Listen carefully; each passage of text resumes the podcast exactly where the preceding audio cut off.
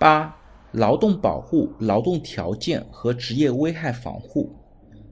劳动者其实他有可能从事的是一些有毒有害的工种，那用人单位在招聘劳动者的时候呢，就必须把相关的情况如实的告知劳动者，